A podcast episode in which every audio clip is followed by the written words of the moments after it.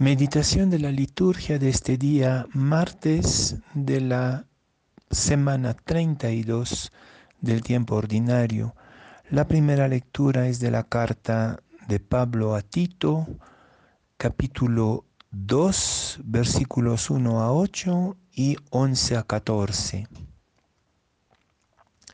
Y el Evangelio de Lucas, capítulo 17, versículos 7 a 10. En aquel tiempo dijo el Señor, supongan que un criado suyo trabaja como labrador o como pastor. Cuando vuelve del campo, ¿quién de ustedes le dice, enseguida ven y ponte a la mesa? No le dirán, prepárame de cenar ciñete y sírveme mientras como y bebo, y después comerás y beberás tú. Tienen que estar agradecidos al criado porque ha hecho lo mandado. Lo mismo ustedes, cuando hayan hecho todo lo mandado, digan, somos unos pobres siervos, hemos hecho lo que teníamos que hacer.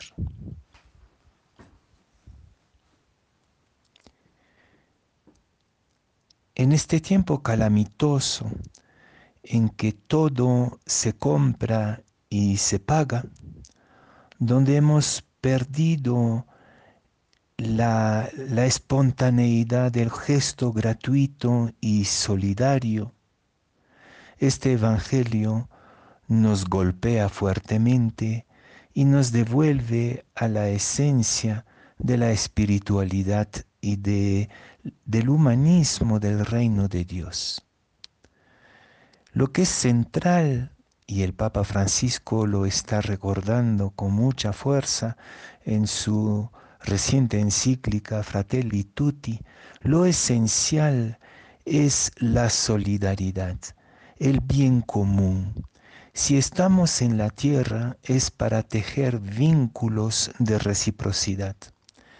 Esto también lo sabía perfectamente la cultura andina antes de haber sido golpeado, golpeada por la civilización, la cultura, la mentalidad neoliberal, egocéntrica e interesada.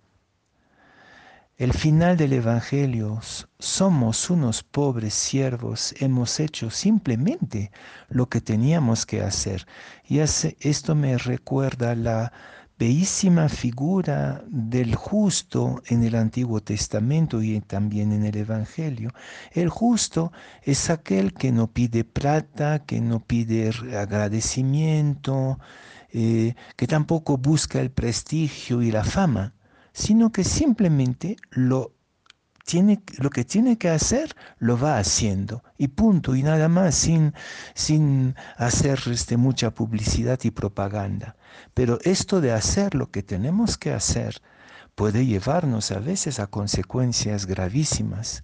Pienso en lo que está pasando en nuestro querido Perú, donde justamente la lógica de compra-venta de todo eh, hace que el país de nuevo se encuentre en una crisis muy profunda, como si le faltaran crisis en este momento muy dramático.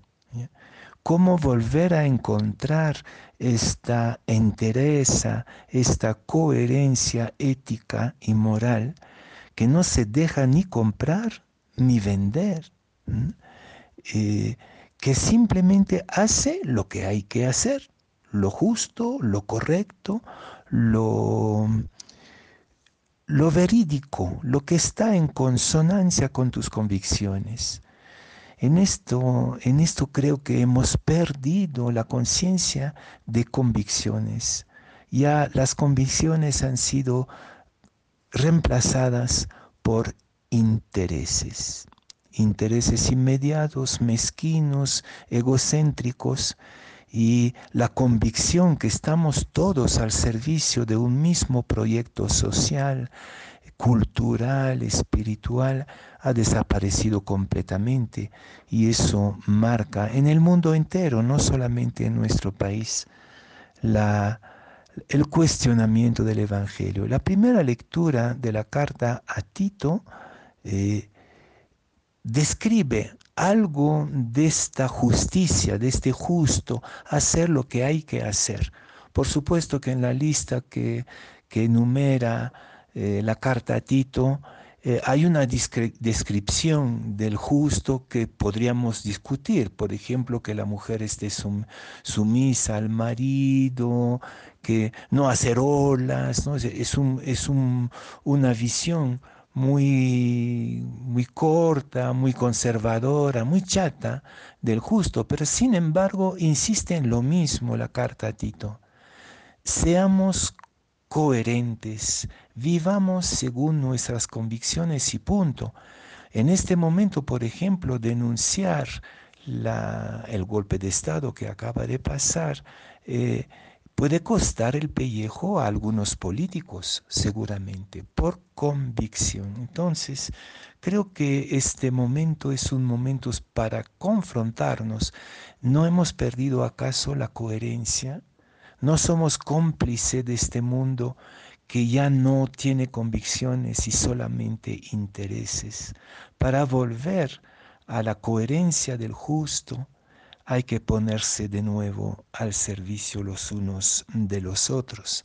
Y más tarde en el Evangelio Jesús va a decir, yo estoy en medio de ustedes como aquel que sirve. Y eso tendría que ser el lema de cada uno de nosotros.